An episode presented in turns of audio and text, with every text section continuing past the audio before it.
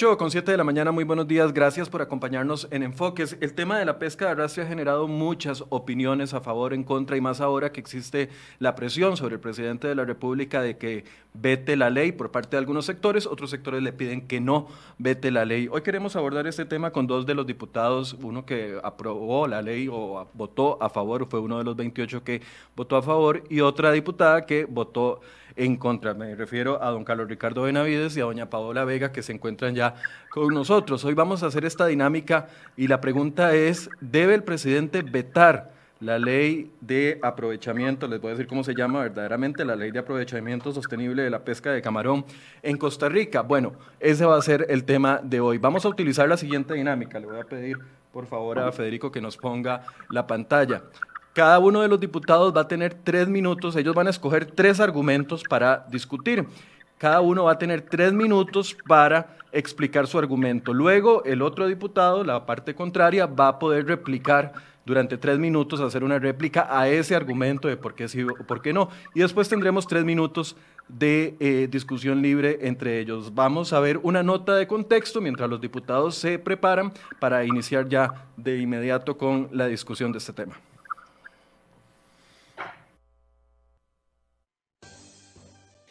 Revive la pesca de arrastre de camarón. Con 28 diputados a favor y 18 en contra, la Asamblea Legislativa aprobó la Ley de Aprovechamiento Sostenible de la Pesca de Arrastre de Camarón en Costa Rica. Antes de aprobarla en segundo debate, la ley fue a la Sala Constitucional que dio luz verde al no encontrar vicios de constitucionalidad. Tras la aprobación de la ley, múltiples sectores científicos y políticos le piden al presidente Carlos Alvarado que vete la ley, es decir, que no la firme para que no se pueda aplicar. La Sala Constitucional ordenó en 2013 no girar más licencias de este tipo de pesca por falta de estudios que definieran el impacto negativo de la actividad en los suelos marinos y en la fauna de acompañamiento. Existían en esa época 44 licencias para realizar la actividad, las familias dedicadas a la actividad vieron las licencias vencer sin ninguna solución por parte de las autoridades. Incopesca realizó en 2018 los estudios con un nuevo tipo de red de nombre AA Costa Rica que permite capturar un 75% de camarón por cada tonelada arrastrada y un 25% de otras especies, a la inversa de la técnica tradicional que fue prohibida. Debe vetarse la ley en casa presidencial, no porque genera más empleo a una población en pobreza o pobreza extrema, salda una deuda con el sector camaronero nacional que quedó desprotegido. La nueva red que se utilizará reduce la captura de fauna de acompañamiento hasta un 70% por cada tonelada. La nueva red no tocará el suelo marino, por lo que se reduce el riesgo de destruir el fondo.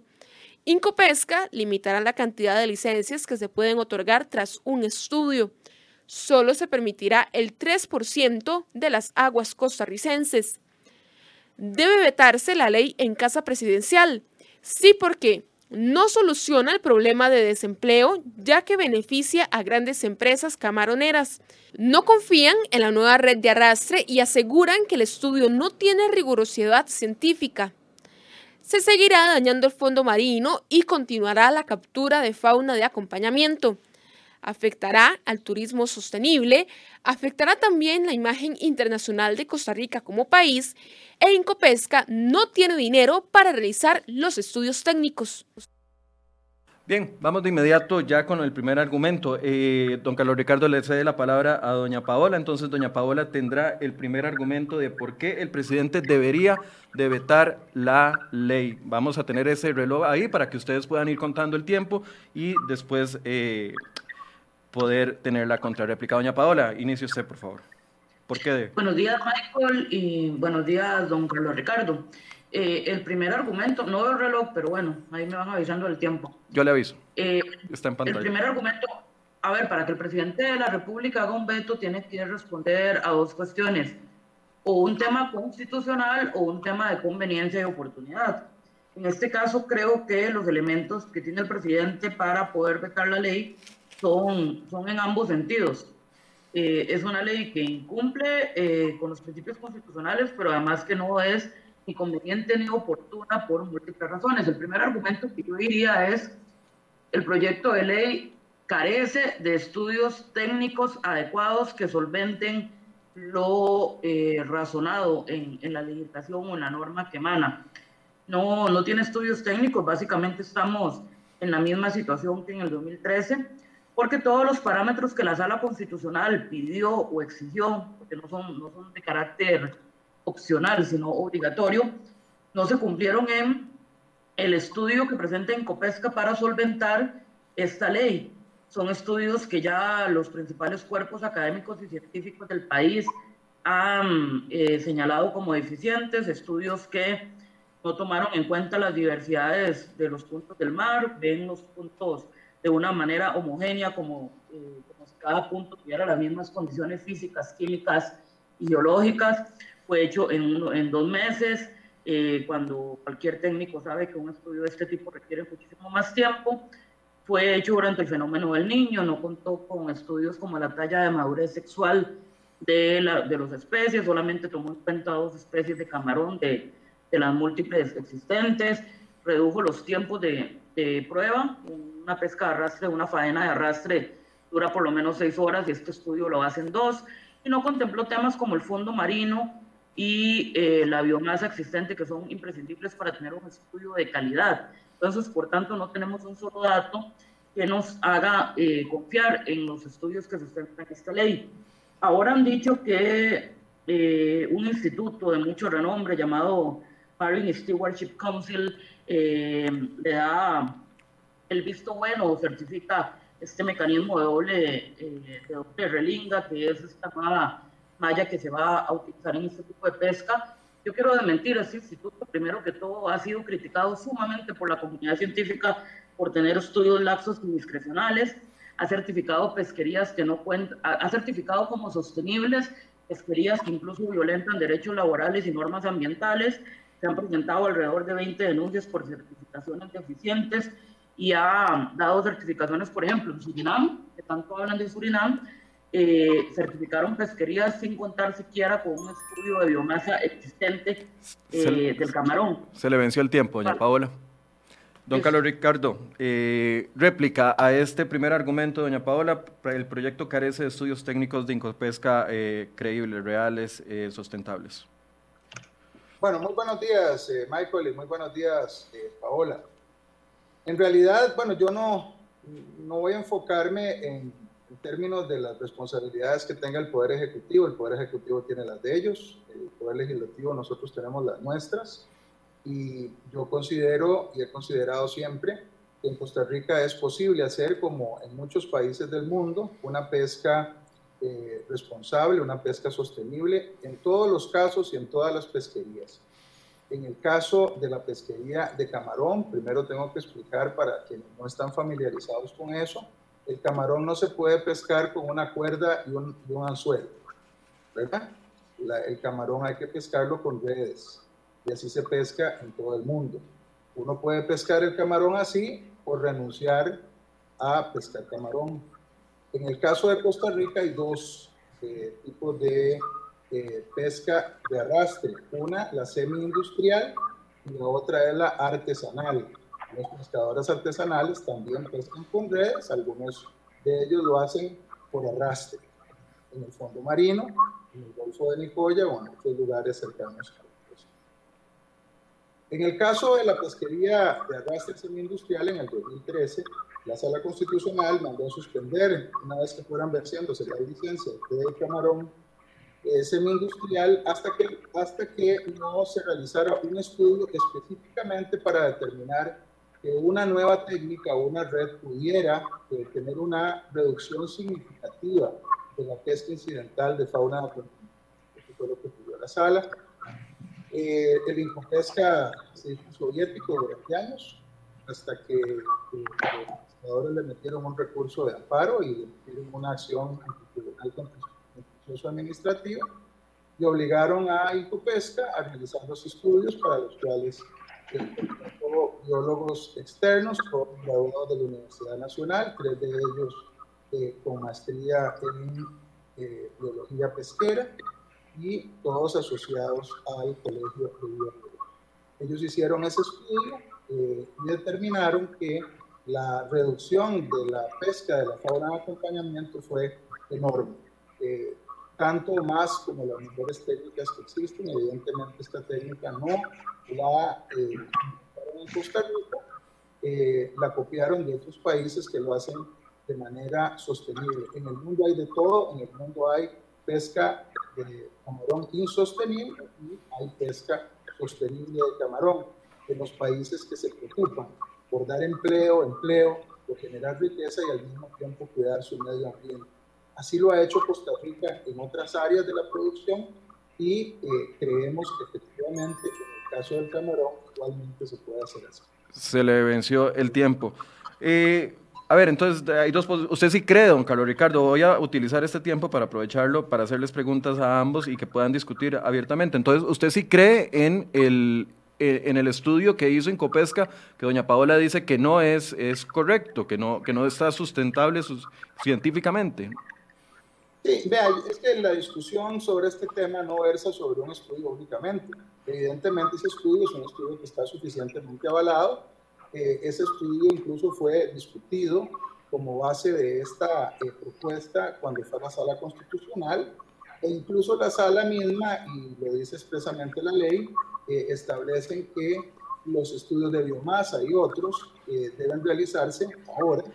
Una vez que se aprueba la ley, o más bien si se firma la ley, debe hacerse un nuevo estudio o nuevos estudios para determinar el tema de la biomasa y la capacidad, en donde Michael incluso se puede revisar eh, por la comunidad científica, si así lo desearan, el tema específico de aquel estudio que fue el de la posibilidad de reducir la cantidad de pesca incidental. Pesca incidental, Michael, solo para aclararlo ante las personas que nos están viendo o escuchando, es la pesca con un objetivo, es decir, son las otras especies que se capturan además del camarón. Puede intervenir, doña Paola, si, si, gusta en algún momento, perdón. Sí, adelante. Adelante, doña Paola. Ok, don Carlos Ricardo, el problema es que el único aspecto ambiental y que repercute en lo económico y en lo social que tiene eh, controversia con la pesca de arrastre no solo la pesca incidental. Entonces, primero, no es cierto que hay pruebas científicas de que se redujo la pesca incidental, porque este estudio ha sido cuestionado por el CIMAR, por las universidades, por el Colegio de Biólogos, y ellos han señalado eh, que, los datos no nos dan para decir que hay una reducción de la fauna de acompañamiento. Incluso, y Michael, esto es un dato importante, las universidades no quisieron ser parte del estudio porque al ver las condiciones del mismo supieron que no iba a ser un estudio serio. Pero el otro problema es el fondo marino. La, la, propia red, por su peso, va a arrastrar en el fondo marino y esto tiene un montón de repercusiones, no solo ambientales, sino que lleva sedimentos a las comunidades en momentos de inundaciones y demás, y tiene serias repercusiones. Otro tema que yo quisiera plantear acá es que es una falacia que o pesca arrastre o prohibición de la pesquería de camarón. Hay muchísimos otros métodos más selectivos para pescar camarón que otros países han explorado. Están las nazas, las, las uriperas, están las granjas de camarón, está el cultivo de camarón que hoy por hoy da 3.000 toneladas anuales aproximadamente, que es incluso más de lo que recogería la pesca de arrastre. Entonces, cuando hacemos un balance eh, entre beneficios y pérdidas que nos dejaría la pesca de arrastre, vemos que la balanza es totalmente inquietada en un lugar. El, el, el problema con el fondo marino afectaría al turismo, afectaría economías costeras y afectaría también la existencia de otras pesquerías. Bien, pasamos eh, ahora a un, a un, al, primer argumento de don, de don, Carlos Ricardo del por qué votó a favor este, este proyecto de ley y por qué no se debería de vetar. Don Carlos Ricardo, tres minutos a partir de ya. Bueno, repito, eh, son muchos los argumentos, Michael. Primero, porque nosotros podemos hacerlo de manera sostenible. En otros países se hace así, se certifica así, eh, yo quiero decirles que prácticamente en todo el continente eh, americano la pesca de arrastre de camarón está permitida. Algunos países lo hacen muy mal, como los países vecinos, de donde estamos importando la módica suma de 2.650.000 toneladas de camarón, tanto de Nicaragua como de Honduras. Entre Nicaragua y Honduras, Michael, Costa Rica está importando los camarones eh, que se come la gente, eh, pescados con arrastre, por un monto de alrededor de 13 millones de dólares precio de importación. Esos son aproximadamente 24 mil millones de colones al año que estamos importando en términos del el valor del consumidor final. ¿Es posible hacer pesca eh, sustentable de camarón por arrastre? No, lo que doña Paola estaba diciendo no es cierto. Eh, en el caso de la pesca de camarón, toda es por arrastre. Cuando ella habla de NASA, se refiere a la orilla, y cuando se refiere a granjas, se refiere a granjas en el suelo, en, el continente.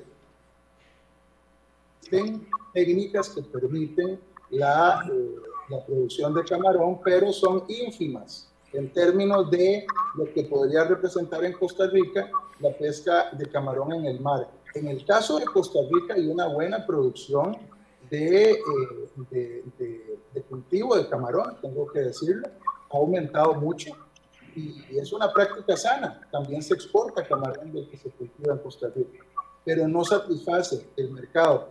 Tanto no lo satisface, no lo estoy diciendo yo, estoy repitiendo los datos del Ministerio de Hacienda que estamos importando 2.650.000 kilos de camarón pescado con arrastre en Honduras y Panamá, en lo que por supuesto es eh, una eh, legítima doble moral. Cuando países como Alemania, Holanda, Canadá, una parte de Estados Unidos, Australia, Groenlandia, Islandia Chile pueden pescarlo de manera sustentable. Eso es exactamente lo que aspiramos a hacer en Costa Rica.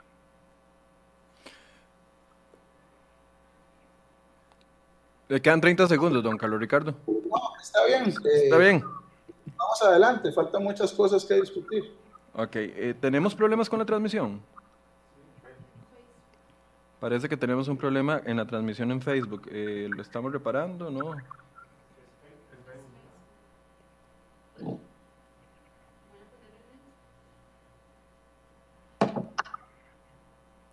denos un segundo, por favor. Parece que se cayó Facebook y no estamos teniendo transmisión en Facebook.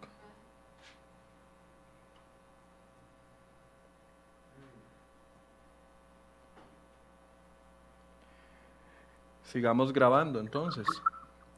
Y lo, tiramos después en, en, Facebook de nuevo. Y, sigamos en cereoy.com. Disculpen, estamos solucionando un problema. Para quienes nos están viendo en Facebook y no en la página de cereoy.com, parece que hay un problema con Facebook, entonces no están viendo la transmisión. Eh, las personas las personas que están en eh, nuestra página web, ahí sí la pueden seguir viendo la transmisión. Vamos con el, eh, la contra la réplica, doña Paola.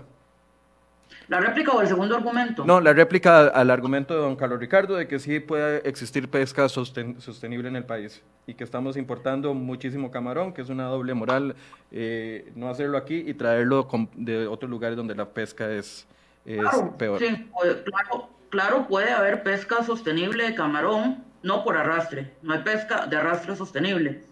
Decir que hay pesca de arrastre sobre, sostenible es como decir que, eh, que se puede talar el bosque sin generar problemas, eh, que se puede talar todo un bosque sin generar problemas en ese bosque, por ejemplo. Esto no lo digo yo, ha sido probado a nivel mundial, eh, ha sido un tema que ya está suficientemente solventado en la comunidad científica y no es verdad que no se pueden utilizar otras técnicas menos selectivas. Eh, hay que darse la tarea de estudiar eh, estudios eh, hechos por la comunidad científica y por organizaciones donde claramente hay otros métodos como granjas marinas. Ecuador es hoy por hoy el principal exportador mundial de camarón y utiliza granjas marinas. Hizo una reconversión del arrastre a las granjas marinas para el camarón, pudiendo bajar completamente el impacto ambiental y hay otras técnicas además. Hay que estimular la, el cultivo de camarón, que hoy por hoy está dando resultados exitosos. Camarón certificado, además, que tiene un precio en el valor de mercado muchísimo más alto porque los países pagan más por un producto con prácticas de sostenibilidad que por un producto que daña el fondo marino. Entonces no, no es cierto que estamos en esta disyuntiva de que si no se aprueba el arrastre no tenemos otra forma de obtener el camarón. Yo aquí quiero ser categórica no estamos prohibiendo una pesquería, estamos regulando un arte de pesca, un arte de pesca que ha probado ser totalmente invasivo, que el único problema no tiene que ver con la fauna de acompañamiento, sino con los impactos que tiene en el fondo marino. Estos impactos en el fondo marino, para poder explicarle un poco a la gente que nos ve, tienen que ver con afectación de corales, tienen que ver con afectación de otras especies, tienen que ver con afectación de otros tipos de ecosistemas marinos. Y esto se traduce en menores eh, peces para pescar, o sea, afecta lo económico, pero se traduce también en un debilitamiento de los océanos y de su función ecosistémica. Aquí es importante eh, decir que en este momento de cambio climático los océanos y la salud de los océanos es vital para poder hacer captaciones de dióxido de carbono, para poder secuestrar carbono, y en este caso los océanos están representando hoy por hoy eh, el secuestro de un 30% de las emisiones que tenemos a nivel mundial. Es una locura en épocas de cambio climático hacer más vulnerables a las comunidades costeras con este movimiento de sedimentos y flujos marinos que provocaría el arrastre, pero también debilitar la salud de los océanos de forma tal que tengamos menores herramientas para combatir el cambio climático. Más adelante hablaré de la competencia que genera entre pesquerías la técnica del arrastre, porque como su mismo nombre lo indica y como lo han dicho los pescadores, estarían haciendo que en una faena recojan lo que pescadores artesanales recogen en muchísimos días, quitándoles productos se le vence el tiempo. Eh, hablemos en, estos tres minutos de discusión abierta sobre la, nueva red, la red AA, eh, me parece que se llama, que, que eh, indican los que defienden la pesca de arrastre o esta nueva ley, indican de que no está tocando ni el fondo marino y que saca, eh, por así decirse, un, en, un 70%, en, un, en un 70% a la fauna de acompañamiento. Eh, argumentos a favor y en contra de este tema, don Carlos Ricardo y doña Paola, puede iniciar el que guste a partir de ya. Bueno, yo voy a volver al punto de inicio, cuando, eh, tres minutos tengo igual. No, los dos tienen tres minutos para discutir este tema. Pueden interrumpirse si quieren, o, bueno, o pedirse la palabra si quieren yo me remonto al inicio de mi intervención. Eh, nadie ha confirmado que esta, esta nueva red de verdad genere una reducción de la pesca incidental, una reducción de la fauna de acompañamiento. Es una red que el mecanismo eh, moderno que ponen es que tiene un huequito de 25 centímetros por el que pasan algunas especies, eh, cuando es bastante extraño por el tamaño del camarón. que haga un hueco de 25 centímetros. Yo creo que todos los camarones saldrían por ahí, pero bueno, este tema, eh, no, no, no, todos los animales eh, o la fauna marina va a poder salir por esos 25 centímetros. E insisto, el tema está en el peso de la red.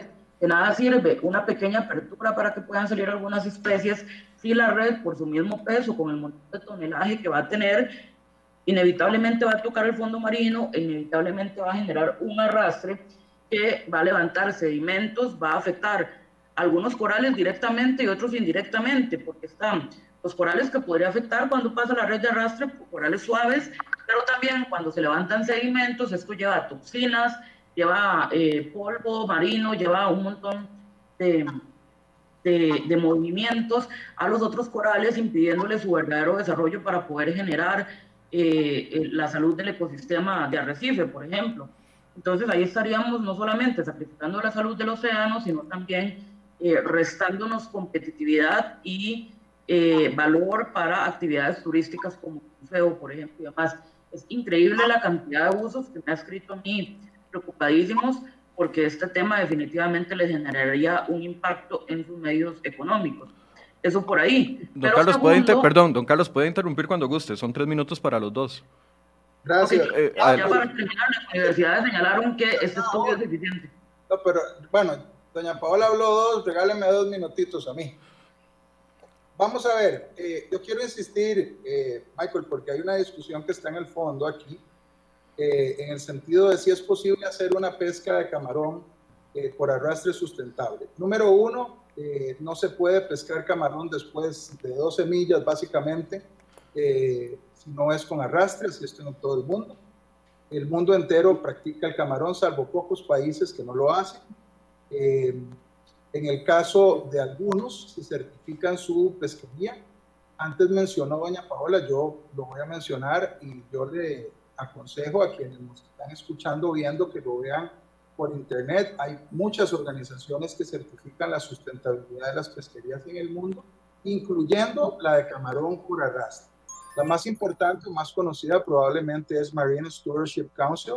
Es una eh, es una organización internacional, Michael, está basada en Londres, Inglaterra, tiene oficinas en todo el mundo, trabaja con fondos de la WWF, el Fondo Mundial para la Naturaleza, fondos de la IGZ alemana, de eh, la Agencia Federal Alemana para la Protección del Medio Ambiente, del Departamento de Medio Ambiente del Reino Unido, con fondos de la cooperación sueca y de la Comisión Europea, es decir, es una organización reputada mundialmente y certifica las pesquerías sustentables de camarón de arrastre. ¿Cómo? Obligando a los países para poder certificarse a tomar una serie de medidas que conllevan un proceso de certificación largo. En el caso de Chile, ellos comenzaron su proceso de certificación en el año 2013 o finalizaron en el año 2016. Y aquí tengo que decir, Michael, que hay que comparar las nuevas técnicas con respecto a las viejas técnicas. Lo que los adversarios del proyecto señalan está fundamentado en prácticas antiguas o en barcos que no, es, que no existen en Costa Rica. No sé si usted, Michael, se ha fijado que en televisión este, sacan unos barcos inmensos con unas redes eh, de arrastre gigantescas, con una gran... Don Carlos. Ahorita le cedo un minuto, déjeme terminar ese, ese argumento. Mm. Eh, barcos inmensos que miden este, más de 100 metros de lora, eh, en realidad eso es pura, eh, eso es pura manipulación. Costa Rica no funciona así, los barcos camaroneros de Costa Rica son barcos relativamente pequeños que no funcionan de la manera en que nos han querido invadir con imágenes que no corresponden a este país. Voy a volver a explicar la dinámica otra vez para que, para que la gente la tenga clara. Cada diputado tiene tres minutos para dar su argumento. Vamos a ir al segundo argumento. Después hay tres minutos de réplica para que el otro diputado pueda eh, replicar a ese argumento y después tres minutos de discusión libre. Si no, cuando yo les digo que se interrumpan, no es porque quiero que, que, se falten al respeto, no, lo que estoy diciendo es que hay tres minutos para discusión libre del tema. Si algún diputado agarra eh, los tres minutos y el otro no lo interrumpe es porque no, no, no, no quiso o no, o no se metió en la conversación. Pero esa es la dinámica para que la, para que la tengamos clara, para que nos alcance el tiempo, porque los diputados se tienen que ir a la nueve en punto. Vamos al segundo argumento. Ahora le corresponde a eh, don Carlos Ricardo, de primero con su argumento, su segundo argumento de por qué no se debe vetar la ley. De nuevo, eh, Michael, mis argumentos tienen que ver más con nuestras responsabilidades como legisladores y por qué creo yo que la ley está bien aprobada por parte de los legisladores. En Costa Rica es posible hacer eh, pesca de camarón sustentable como la hacen otros países. Y ese tema ya voy a desarrollar el resto, pero ese tema es un tema central, porque los detractores de esta actividad han querido eh, decirle a la población que eso no es posible, y sí, eso sí es posible. Y lo hace Suecia, y lo hace Australia, y lo hace Groenlandia, y lo hace Islandia, y lo hace el Reino Unido, y lo hace Holanda, y lo hace Alemania, y lo hace Canadá, y lo hace Estados Unidos, especialmente en los estados de Washington y de Oregon, lo hace una parte del Pacífico mexicano y lo hace Chile y es posible certificarlo. Costa Rica ha logrado hacer desarrollo sostenible en actividades en donde otros países no han podido realizar. De manera que aquí no tenemos por qué negarle la posibilidad de una actividad que tiene 80 años de llevarse a cabo en el país, Michael, porque eso es lo que tiene la pesca camaronera en Costa Rica de realizarse, pero de realizarse ahora con técnicas nuevas debidamente supervisadas. Y de eso trata la ley. Quiero decir además que en la ley pusimos, aprobamos en el artículo 47 que Infopesca no podrá dar licencias eh, para eh, explotación comercial antes de hacer nuevos estudios, que son estudios de biomasa y capacidad. En esos estudios debería involucrarse la, eh, justamente la Academia Costarricense. No sé si usted eh, tuvo chance de leer, Michael, una carta que el rector de la Universidad de Costa Rica, el presidente de la República, de Justicia Pública, Tunis. En esa carta, el rector eh, se infiere eh, de su lectura que es posible científicamente desarrollar una pesquería de arrastre sostenible y sugiere eh, la academia, aunque en este caso ellos plantean eh, el veto, que es posible hacer un, un aporte científico para poder comprobar o certificar o hacer constar una pesquería sostenible que pueda desarrollarse en el mar. Y yo creo que esa segunda parte de ese aporte es lo correcto. Es lamentable más bien que la Academia Costarricense, eh, probablemente abrumada por forma en cómo lo plantean algunas organizaciones extremistas, no pudiera hacer mucho más aporte y estudio, pero creo que están en su obligación. Y que a partir de la aprobación de esa ley vienen estudios y yo esperaría que ellos participen y puedan conformar esta base científica. Don Carlos, entonces el argumento en una frase, nada más. El segundo argumento en una frase. Costa Rica puede hacer desarrollo sustentable de la pesquería de camarón. Ok, se parece mucho al primer argumento que nos había presentado doña Paula. Réplica a este argumento de don Carlos Ricardo. En el primero, Michael, yo señalé algo de lo que doña Paola escapó y es el tema económico. Yo señalé no, enorme cantidad de... Dejémoslo, don Carlos, dejémoslo para la discusión libre en los próximos tres minutos. Adelante, doña Paola. ¿Réplica o pongo mi argumento? Réplica. Réplica de este argumento de don Carlos Ricardo.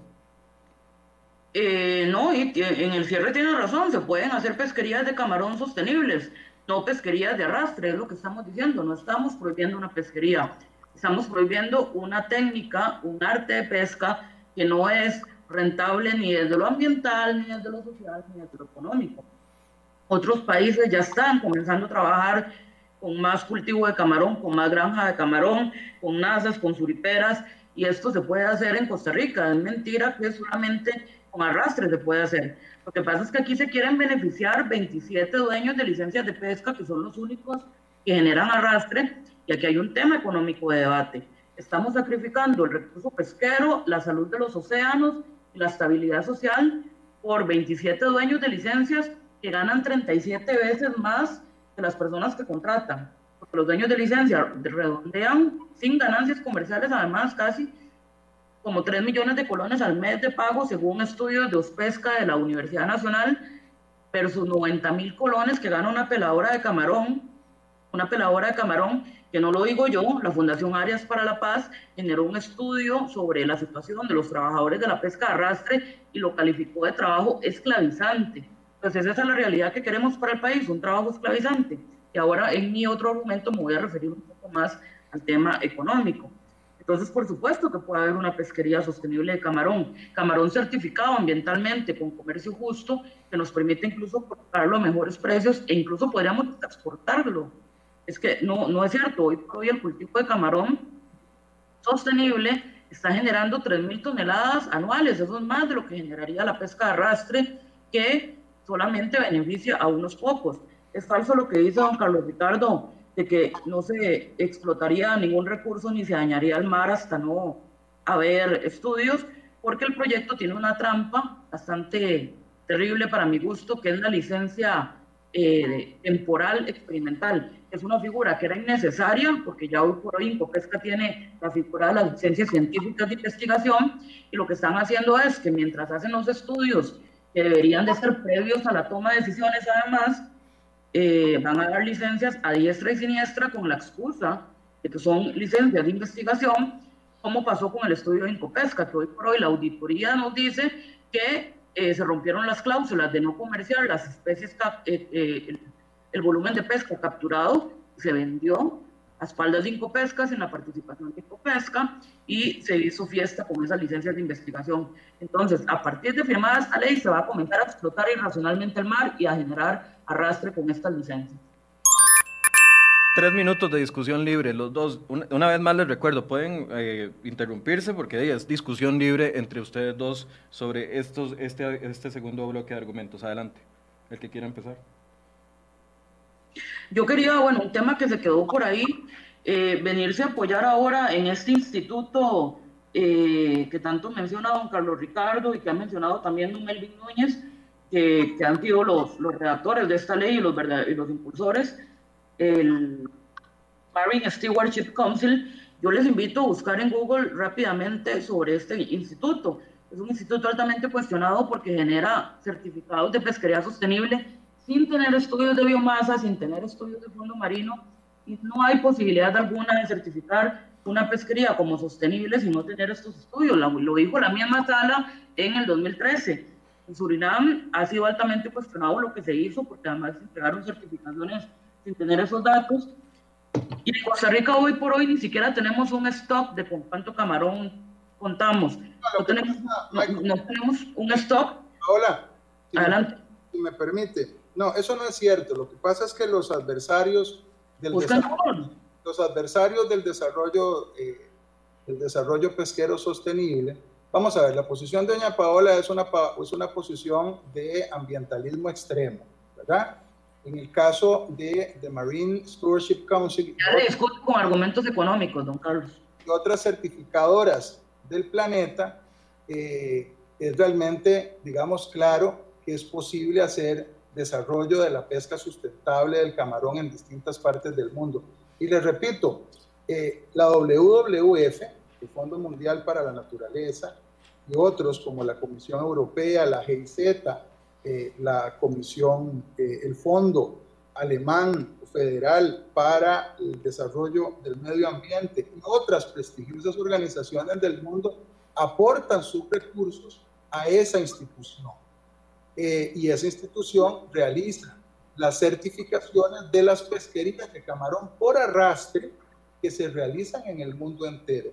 Es que, Michael... Es muy fácil certificar una pesquería sin contar con estudios de biomasa y fondo marino. Ha cambiado enormemente la técnica. Ahora tenemos redes más livianas, tenemos excluidores, tenemos malla cuadrada y muchas otras técnicas que se usan, incluyendo, incluyendo las vedas para la recuperación de las especies. Eso pasa en todo el mundo, pero además, Michael, hay un argumento yo quiero utilizar y es, ninguna pesca es inocua.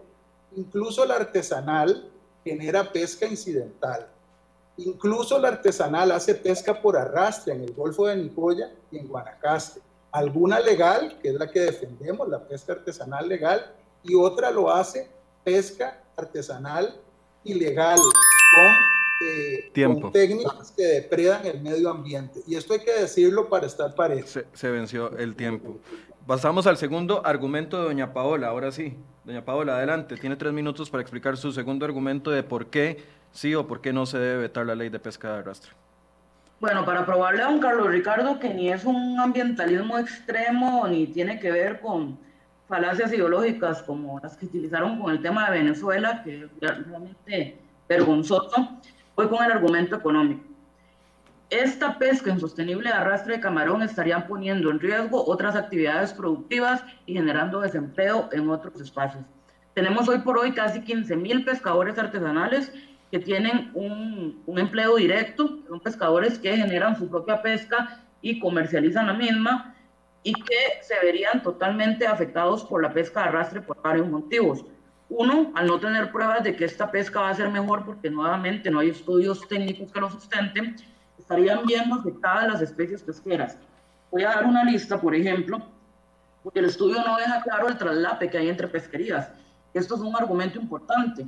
Los defensores del arrastre piensan que, que las especies marinas son vacas que van a respetar una cerca y se van a quedar ahí queditas y no, digamos, las especies que pescan los pescadores artesanales también se mueven a aguas profundas durante sus dinámicas y luego van a las otras aguas eh, y, así es el mar.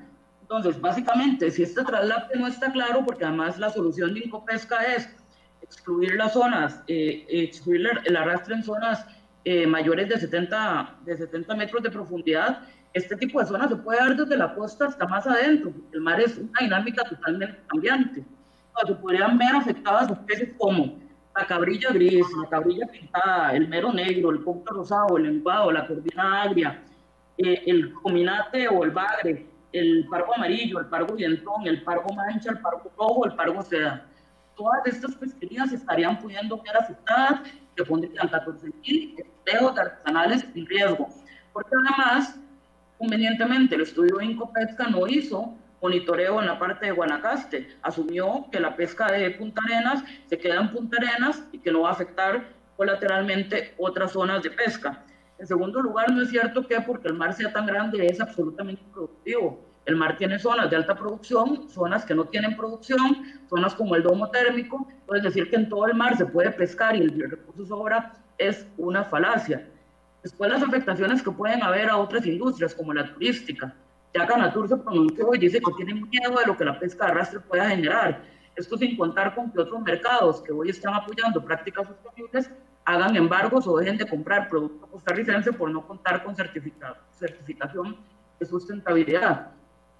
Los pescadores artesanales han visto una recuperación en el tamaño de su pesca. Han vendido el producto más caro desde que en el 2013 se puso este veto a la pesca de arrastre. El último tema es las emergencias de las comunidades. Todo este movimiento de sedimentos va a poner en riesgo las comunidades costeras en periodos de inundación y tormentas. Y esto va a ser también un tema económico. Tiempo. Don Carlos Ricardo, réplica a este argumento, doña Paola. Tres minutos. Gracias, Michael. Yo le acabo de enviar a usted a su WhatsApp una certificación eh, expedida por la autoridad que concede las licencias en Costa Rica, que es Incopesca. Y si la pudiera proyectar, pues sería buenísimo, si no, pues yo puedo leerla. Lo que dice la certificación es que la cantidad de licencias de pesca artesanal en Costa Rica son 1.900 licencias. Doña, doña Paola habla de 16.000, creo que dijo, 15.000 o 14.000, bueno, no, no, no tiene mayor importancia. Eh, eh, la prueba está ahí, son 1.900 licencias de pesca artesanal en todo el país y el número de tripulantes máximo que podrían tener todas combinadas es hasta de 4.000 personas pescando. No hay más. Todo lo demás, si, doña Paola habla de 16.000 o de 19.000, sería un escándalo de pesquería absolutamente ilegal. Segundo, también es falso que eh, no se puedan determinar las zonas. Las zonas marinas sí se distribuyen en todo el mundo. En el caso de la pesquería de camarón, incluso en la ley pusimos la obligación de que tengan balizas satelitales de forma que usted puede controlar en dónde se encuentran. En segundo lugar, en el año 2016, Michael, y que nos están escuchando, las organizaciones pesqueras artesanales, todas, incluyendo las de Guanacaste, tuvieron un largo proceso con eh, la FAO, eh, la Defensoría de los Habitantes, Incopesca, MINAE, Guardacostas, para desarrollar un entendimiento con respecto a las zonas responsables de pesca y a las pescas exclusivas para los artesanales en el 2016. Y eso fue un acuerdo que se alcanzó después de nueve meses de trabajo científico y social y se determinaron cuáles son las zonas en donde pesca cada uno. Donde pesca la, la, la, eh, el pescador artesanal no pesca el de la pesquería semi-industrial de camarón. Por otra parte, los estudios que se han hecho justamente con la nueva red de Costa Rica demuestran que de las especies que pescan los artesanales, prácticamente no hubo ninguna captura en los 133 lances que hizo esa, ese estudio.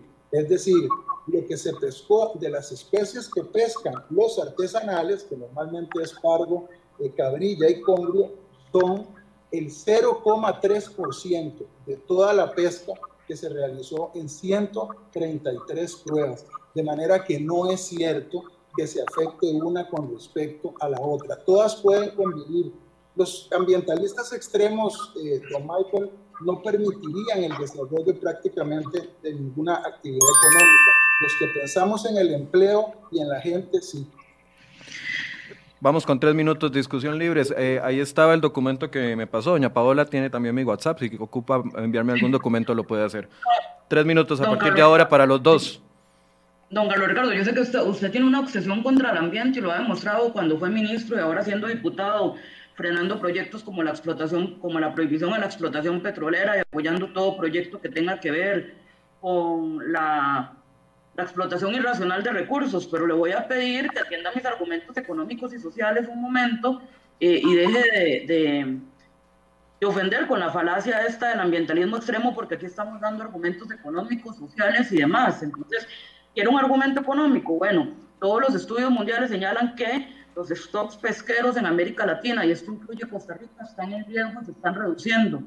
Un argumento económico es que si tenemos los stocks pesqueros reducidos, tenemos que hacer algo para mantenerlos con salud, para mantenerlos adecuadamente funcionales de forma tal que así como usted y yo hoy comemos pescado en el almuerzo, nuestros nietos y nuestros hijos puedan comer pescado también, tener esa proteína marina. Eso es un argumento económico, no es un, un argumento ambientalista extremo.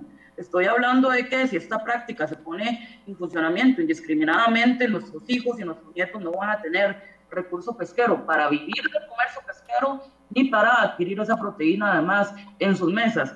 Y yo nuevamente, Michael, no voy a recibir ningún argumento de un estudio que ha sido altamente criticado por el CIMAR, por la Escuela de Biología, por el Colegio de Biólogos, por la UCR, por la UNA, por todas las entidades científicas responsables y serias de este país. Entonces, básicamente, don Carlos Ricardo me está diciendo que la opinión de él, siendo abogado, vale más que la de todos los biólogos y técnicos y científicos de este país. Un poco soberbio, don Carlos. Me permite, porque ya se, ya se voló más del minuto y medio de cada quien en la réplica. En realidad no es cierto. El estudio lo hicieron biólogos, másters en pesquería, en biología pesquera, graduados de la Universidad Nacional, no de otro lado, todos eh, debidamente colegiados en el Colegio de Biólogos. De manera que eso no es cierto. Lo que sí es cierto es que el ambientalismo extremo, que vive de la fricción y que ha tratado de causar un choque entre guanacastecos y puntarenenses, entre artesanales y, eh, y, camaroneros, o como es muy propio de la izquierda extrema, entre eh, ricos y pobres. Eso no es así. En el caso de las licencias de camarón en Punta Arenas, eh, doña Paola no dice la verdad, no es cierto que sean 27, han sido 44, tienen 80 años de estar pescando, pero por cada licencia ah, son muchísimas las personas 44 personas contra un país entero, igual no cambia el dato. Una enorme cantidad de, eh, una enorme cantidad de personas, de familias que viven de la pesca de camarón. De manera que no es cierto lo que ella ha indicado en ese sentido. Tiempo, vamos al último bloque, sería, eh, le toca a don Carlos Ricardo Benavides con su tercer, tercer y último argumento. Adelante, tres minutos. Justamente el argumento social es el que quiero plantear, eh, Michael. Costa Rica necesita ser un país que genere empleo y no que no lo niegue, o, que, lo, que lo niegue. Este es un país que tiene una situación eh, económica deplorable, que ha sido eh, mucho más profunda a partir de la pandemia, con un riesgo fiscal gigantesco. Tenemos que buscar la manera de poder seguir teniendo actividades productivas sostenibles con el ambiente que nos permitan dar empleo. La pobreza en el Pacífico Central es enorme, Michael y Paola. En el caso de la última encuesta de hogares de la ENAO, Punta Arenas o el Pacífico Central tiene la más alta desocupación del país, 34.7% de las personas no tienen empleo, otro alto porcentaje está subempleada y la gente realmente necesita alternativas. Este es un país que no puede seguirse negando por prejuicios de carácter ideológico a desarrollar sus actividades productivas como la pesquería. Doña Paola antes, con cierta molestia, hablaba del hecho cierto de que en el continente americano prácticamente el único país que prohíbe la pesca es Venezuela. La pesca de arrastre de camarón es Venezuela. Eh, y, eso, y eso es un dato que no debería adherir a nadie. Eso es nada más cierto. ¿Por qué prohíbe Venezuela la pesca? Yo no lo sé, eh, Paola. Yo esperaría que no sea por razones ideológicas, pero en el caso de Venezuela, ellos no le permiten. El resto de los países sí lo permiten y lo han entendido así. En Ecuador tampoco es cierto lo que digo Paola, que se había prohibido y que las granjas y tal. No, no, no. en Ecuador durante un tiempo prohibieron la pesquería de camarón por arrastre y la tuvieron que reinsertar. Incluso el camarón pomada lo pescan de esa forma. Es la manera en que, en que Ecuador lo hace. Así que Venezuela en Sudamérica se quedó solito. La República Bolivariana de Venezuela, aunque a doña Paola no le guste, es la única que lo produce. Y el extremo contrario es Chile, que lo hace de manera sustentable. Producen eh, 13.000 toneladas al año de camarón, exportan, generan riqueza y lo hacen de manera sustentable, debidamente certificada por los organismos internacionales. Nosotros tenemos que tratar de ser como Chile, no como eh, Nicaragua o como Honduras. De cierto, doña Paola no ha mencionado nada de la enorme importación. 2.650.000 kilos que están importando. Lo que están haciendo es haciendo millonarios a los importadores y generando trabajo en Nicaragua, no en Costa Rica. Tiempo, doña Paola, réplica, tres minutos. Bueno, no sé a qué replico porque no hubo argumento. Don Carlos Ricardo, ante la pérdida del debate de la pesca de arrastre, se ha dedicado a hacer falacias, eh, falacias a dominen y decir ambientalista extrema, eh, el régimen de Maduro, y eso no son argumentos de recibo. Yo soy una crítica del régimen de Maduro y dudo que un país que explote petróleo eh, a diestra y siniestra y que viva el petróleo haya prohibido la pesca de arrastre por razones ambientalistas, pero por Dios, este, seamos un poquito de serios, serios en el debate. Yo sé que, que no tienen argumentos y que están muy consternados por ver cómo el país está indignado con el tema, pero, pero andar diciéndonos, eh, que, que, nos van a decir ahorita? Que los que nos oponemos a la pesca de arrastre comen muy chiquitos, que somos amigos de Fidel Castro por favor, o sea, estamos al nivel de diputados de la República y seamos serios. No vi ningún argumento, pero voy a contradecir algunas cosas. Eh, es mentira que solo Venezuela tiene prohibida la pesca de arrastre. Está Belice, que la prohibió en el 2011, está Palau en Asia, y hay países que por su dinámica eh, de confederaciones y estados la han prohibido. en el continente americano. No, mi tiempo, no me interrumpan mi tiempo. Americano, doña No me interrumpan mi tiempo. Y hay países que eh, eh, la han prohibido en ciertas costas, como Canadá, Estados Unidos, que la tiene prohibida en partes de California, de Alaska, de Hawái, de Florida, de las Carolinas, de Georgia, en Malasia, Indonesia. Y yo estuve el año pasado en Ecuador, usted a mí no me va a desmentir, estuve el año pasado en Ecuador, invitada por eh, organizaciones ambientalistas viendo granjas marinas de camarón. Así que no me diga que en Ecuador no pasa, porque estuve el año pasado viéndolo con mis propios ojos y de vista propia tuve conversaciones con todas las diputadas de la Asamblea Legislativa de Ecuador, donde me contaron cómo Ecuador hoy se ha colocado con un producto más rentable y mejor pagado por tener estos criterios de sustentabilidad. Entonces, eh, paremos de mentir un momento y pongamos los argumentos serios sobre la mesa. Costa Rica está perdiendo una oportunidad de lujo de hacer las cosas bien y de certificar pesquerías de camarón realmente sostenibles y prácticas hay, hay prácticas más, eh, más selectivas que el arrastre, hay granjas, hay cultivo y esto lo podemos hacer. Y si tanto le preocupa a don Carlos Ricardo que estemos importando el camarón de Nicaragua, y adelante, yo lo apoyo con una ley para prohibir esa importación.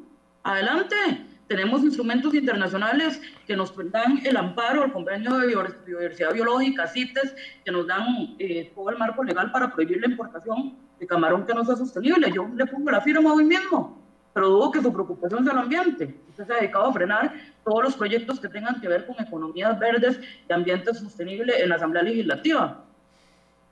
Bueno, hablando, de, hablando justamente de argumentos de eso es lo que está haciendo doña Paola. Yo no he parado ningún proyecto que tenga que ver con... tres minutos para discusión libre. Adelante. Pero además, eh, que doña Paola ande viajando a Ecuador, invitado, pagada por los organismos extremistas ambientales, eh, este no es un eso es un problema que no hay por qué extrapolarlo al país. Y que en Ecuador se haga pesca o se haga cultivo de camarón, no indica que no hacen también pesca de arrastre. Es lo mismo que en Costa Rica. Sí, pero usted dijo que era mentira que la tenían prohibida y no me pagaron organismos ambientales radicales para que deje de tergiversar lo que yo puse. Usted fue la que contó que le invitaron los organismos ambientalistas. Eh, de economía verde, sí, señor, es que usted, yo sé que para usted el ambiente y la economía son, usted fue criado seguro en una época donde esto no existía. en el caso de Ecuador, ellos también pescan por arrastre. Y eso no es un, eso no es un pecado. Además, si doña Paola hubiera querido ser congruente, este es su gobierno, desde el principio del gobierno, igual que el anterior gobierno, hubiera parado la importación de camarón arrastrado desde Nicaragua y desde Honduras. Dice que hay tratados internacionales. Ahí está la sala constitucional. y podrían interponer un recurso de amparo para que no se importe. Pero si tanto lo desvela adelante, hágalo. hágalo. Y no lo han hecho justamente por esa doble moral. Prefiere este gobierno y la gente que sostiene posiciones como las de doña Paola, que se genere trabajo en Nicaragua, en donde las reglas laborales son ínfimas con respecto a las costarricenses, a generar... en Costa Rica, que no tienen seguro social, no tienen garantías laborales ni salario mínimo. De eh, varias miles de personas y de familias que sí dependen del camarón, especialmente en la zona costera y en la zona de Punta Arenas, pero además sin brindar una sola solución eh, con respecto a cómo se va a ganar la vida a esa gente. Si nosotros hacemos lo que hace Chile o lo que hace Suecia, eh, o lo que hace Alemania, o lo que hace Holanda, o lo que hace Islandia, podemos tener pesca de camarón sustentable y generar empleo, que es lo que este país necesita, empleo, no prejuicio ideológico, empleo. Este es un país con un 34% de desempleo, no solo en la zona del Pacífico Central. En otras zonas pasa del 30% del desempleo. Tenemos entonces que generar condiciones para que podamos desarrollarlo sustentablemente, de manera sustentable con el ambiente. Exactamente, no con el arrastre. Como lo están haciendo otros países que pescan camarón por arrastre de manera sustentable. Y no solo lo hacen porque se les ocurre, incluso se lo certifican se lo certifican entidades internacionales científicamente con los instrumentos que le permiten fondos del mundo entero. Tiempo. Vamos al último argumento, doña Paola, porque se nos va el tiempo corriendo. Último argumento, doña Paola. Ya, perdón. Yo no sé, Paola, pero tenemos que entrar a las 9 y 15. Sí, tal vez, doña Paola, hagámoslo más corto este. Dos minutos de argumento y dos minutos de, de réplica y listo. Sí, bueno, este, yo voy a hacer un resumen, digamos, de los argumentos. Desde el punto de vista eh, técnico, científico, este proyecto carece de sustento y ha sido confirmado por los mejores institutos especialistas en el mar, academia y deporte científico del país. Eh, pone en riesgo el ambiente y, y no genera una práctica sostenible, no hay arrastre sostenible. Básicamente lo que estamos haciendo es generando un, portillo abierto para arrasar con todo el recurso marino y con toda la fauna y flora marina, y esto pondría en riesgo no solamente la salud de las pesquerías, o sea, empleos y métodos de, de producción de las personas de las costas, sino que también nos pondría en riesgo como país al tener océanos con menos capacidad para poder enfrentar el cambio climático y con menos capacidad para ofrecer además actividades como el turismo, eh, que hoy por hoy es la actividad número uno de la que vive Costa Rica. Hay posibilidades de hacer esto bien, hay formas de hacer pesquería de camarón sostenible, las hemos dicho, están las opciones. El IMAS incluso ha ofrecido a la gente de pesca de arrastre para, eh, darles el dinero para poder estar haciendo planes piloto y desarrollarse en otro tema, pero no, no se quiere por 27 tagarotes, que yo no sé qué favores han comprometido con algunos políticos qué es lo que hay detrás de esto, pero 27 o 44, que sería lo mismo, tagarotes que lucran explotando a las personas, pagándoles un salario por debajo del mínimo, no pagándoles garantías laborales, explotándolos y no haciéndolos partícipes de la generación de la riqueza marina, estamos sacrificando todo un país, toda una generación. Estoy Carlos Ricardo. Perdón, eh, no es que eran un minuto, dos, minutos. Dos minutos, le quedan diez segundos a doña Paola. Adelante. Yo sé que está muy ansioso, pero espérese para que yo termine. Pues básicamente, esto hay que vetarlo porque es un compromiso con el país, con las futuras generaciones y con la imagen de sostenibilidad de Costa Rica ante el mundo que no puede variar. Bien, dos minutos, don Carlos Ricardo, para un una réplica y cierre. Costa Rica tiene 44 licencias, o tenía 44 licencias de camarón, no porque quiera dejarlo exclusivo para muy poquita gente, eso es falso es sencillamente porque eso es lo que cabe dentro de una, eh, dentro de una concepción responsable del número de licencias. Usted no le puede dar una licencia de camarón a quien le dé la gana. En Costa Rica también solo habían dos licencias sardineras, y no por casualidad, sino porque era lo que el ambiente soportaba. Lo mismo que hay 1.900 licencias de pesca de, eh, de artesanos eh, y no 16 mil o 19 mil, como ha dicho doña Paola falsamente. Yo le mandé a usted la certificación, incluso se la mandaron a doña Paola, ella fue la que lo consultó y así fue como se lo dijeron. En Costa Rica es posible hacer pesca de arrastre sustentable, así lo hacen en Canadá. Yo ahora le voy a enviar, por si usted lo quiere colgar en la página, eh, Michael, porque doña Paola mencionó a Canadá, Canadá tiene pesquerías de camarón certificadas de sostenibilidad ambiental, lo mismo que Estados Unidos. En todos los países, incluyendo esos y los demás donde hacen pesquería responsable de camarón, tienen zonas en donde está prohibido. Igual que en Costa Rica. En Costa Rica igualmente es prohibido pescar camarón en distintas áreas, como también es prohibido pescar otras especies en distintas áreas. Eso no es ninguna novedad ni aporta absolutamente nada. En el caso concreto de la pesquería de camarón en el planeta que mueve Michael 3.4 millones de toneladas al año, Costa Rica no tiene por qué quedar aislada, como si no pudiera hacerlo de manera sostenible como lo hemos hecho en muchas otras áreas.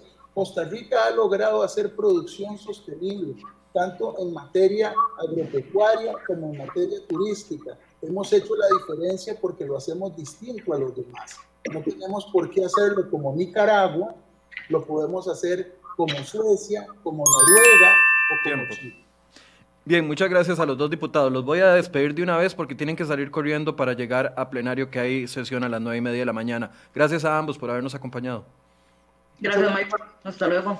Bien, y gracias a ustedes por su compañía. Eh, quisimos hacerlo de esta forma para tener una posición de cada uno de los diputados eh, más pausada para que pudieran explicar los argumentos. Usted juzgará si lo convencieron los argumentos que explicó, los tres argumentos que explicó don Carlos Ricardo, o juzgará si lo convencieron los tres argumentos que explicó doña Paola. Lo cierto del caso es que el presidente tiene 10 días a partir de ayer para tomar la decisión de si va a vetar o no la ley de pesca de arrastre eh, y estaremos muy pendientes de lo que suceda mañana. Se supone que está con nosotros el ministro de Hacienda, don Elian Villegas. Él me dijo que iba a estar viernes con nosotros. Esperemos que, que nos cumpla y eh, nos acompañe el día de mañana. Muchas gracias por su compañía y muy buenos días.